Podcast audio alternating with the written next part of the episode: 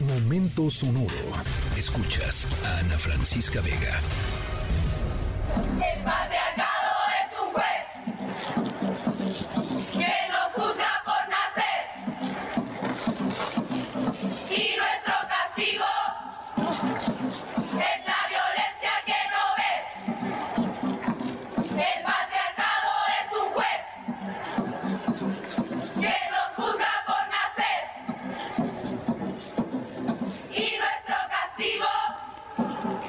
Bueno, seguimos en marzo, por supuesto, marzo, mes de la mujer, en marzo en donde se habla mucho sobre eh, igualdad, sobre equidad, sobre la brecha eh, en oportunidades eh, entre hombres y mujeres, básicamente en todos los ámbitos, en todos los campos de la vida pública y privada de nuestro país y bueno, y del mundo, desafortunadamente. Y a pesar de, de lo importante y de los cambios que sí han sucedido, porque también han sucedido cambios eh, importantes al respecto de este tema y al respecto de la conciencia, digamos, eh, feminista en nuestro país, em, pues todavía está lejos la igualdad, sobre todo en algunos, en algunos ámbitos. En campos como las ciencias, los deportes, la política, ahí teníamos las declaraciones de Adán Augusto López, eh, pues las mujeres siguen sin recibir eh, el, lugar eh, o sin poder acceder a los lugares que simple y sencillamente corresponden. Y en, algunos, en algunas ocasiones eh, no reciben el trato que sí reciben los varones. Nuestra historia sonora de hoy tiene que ver justamente con eso. Y cuando yo la leí, pensé que era broma. De lo tremendamente eh, injusto, inequitativo y hasta humillante, diría yo, de la historia.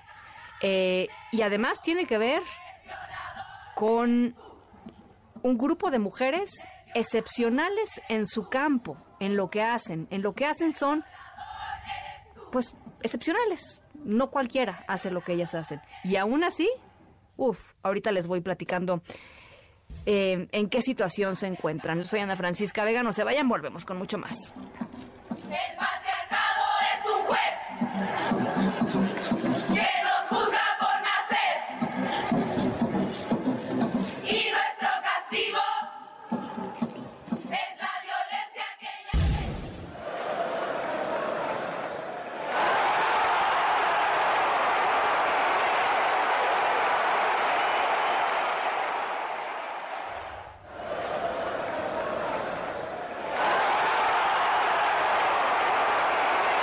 Bueno, ya les decía que la historia sonora de tiene que ver con eh, un grupo de personas excepcionales y con una injusticia enorme. Y tiene también que ver nuestra historia sonora con fútbol, el deporte más popular del país. Eh, de hecho, fíjense, ahí les van algunos datos. México es el séptimo país a nivel mundial en audiencias futboleras. 73% de la población mexicana le gusta eh, ver fútbol, es, es futbolera. Em, y ese 73 incluye, evidentemente, a millones de mujeres mexicanas que son tan aficionadas al fútbol como cualquier eh, otra persona, como los varones. Sin embargo, em, pues la pasión de las mujeres mexicanas todavía no se ve reflejada en lo que sucede en la primera división del fútbol mexicano eh, de, de los equipos de la liga de la liga femenil. Nuestra historia sonora de hoy les vamos a platicar sobre un equipo particular de la liga MX femenil que recientemente recibió un premio y lo pongo entre comillas, ¿eh? un premio em, que más que alegrarnos, les juro, es de verdad de indignación, indignación pura. ¿Qué pasó con las chicas de este equipo? Con las mujeres de este equipo, con las atletas de este equipo, y qué les dijo su equipo, ¿Qué les, con qué las premió. Ahorita les platico. Yo soy Ana Francisca Vega, no se vayan, volvemos.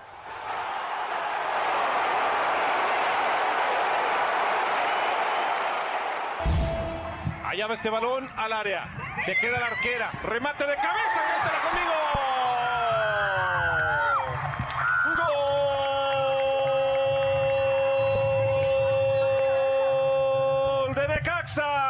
El servicio profundo. llega Bueno, estamos Calvillo. escuchando justamente el gol del Necaxa femenil, cortesía de TUDN.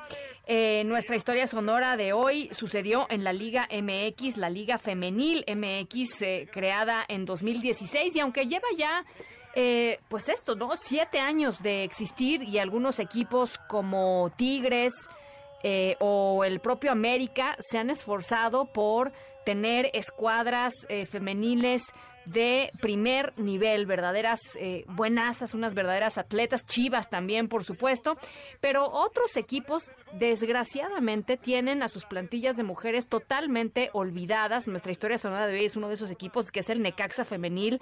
Las Centellas de Aguascalientes recientemente ganaron su primer partido del año, lo hicieron contra el Cruz Azul. Y chequen esto, ¿eh? Como recompensa, y lo pongo entre comillas, las jugadoras del Necaxa van a recibir el enorme privilegio de poderse dar una ducha en los vestuarios del equipo. es increíble. Resulta que hasta hace poquito, antes de que ganaran, las jugadoras del Necaxa no tenían vestuario en las mismas instalaciones del club, así es que no podían ducharse después de los entrenamientos, o sea, entrenaban y órale, para afuera, vámonos. Además, las jugadoras van a recibir otro gran lujo. A partir de ahora van a pagar menos por comer en el club. Eh, las comidas de cualquier club profesional las ofrece pues a jugadoras y a jugadores, ¿no? Independientemente del género. Bueno, pues resulta que las del Necaxa tienen que pagar por su comida.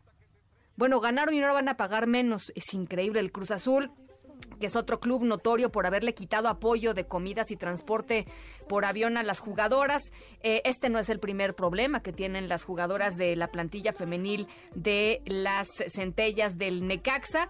Eh, y en la temporada pasada jugaban con un parche, imagínense en el uniforme, porque como ya no era patrocinador no sé quién, pues en lugar de cambiarles el uniforme, pues les pusieron un parche, ¿no? Qué bonito qué cosa más bonita. Ahora ya recibieron uniformes nuevos, pero ¿qué creen? Recibieron uniformes de hombre. O sea, ni siquiera están cortados para mujeres los uniformes de las centellas del Necaxa. Tache, ¿eh? Tache para el club Necaxa, tache para el club Necaxa. Eh, y pues es increíble que esto pueda seguir sucediendo y así como si fuera cosa de todos los días. Esa es nuestra historia sonora de hoy. Yo soy Ana Francisca Vega. Cuídense mucho, pásenla muy bien. Eh, nos escuchamos mañana miércoles 5 de la tarde en punto.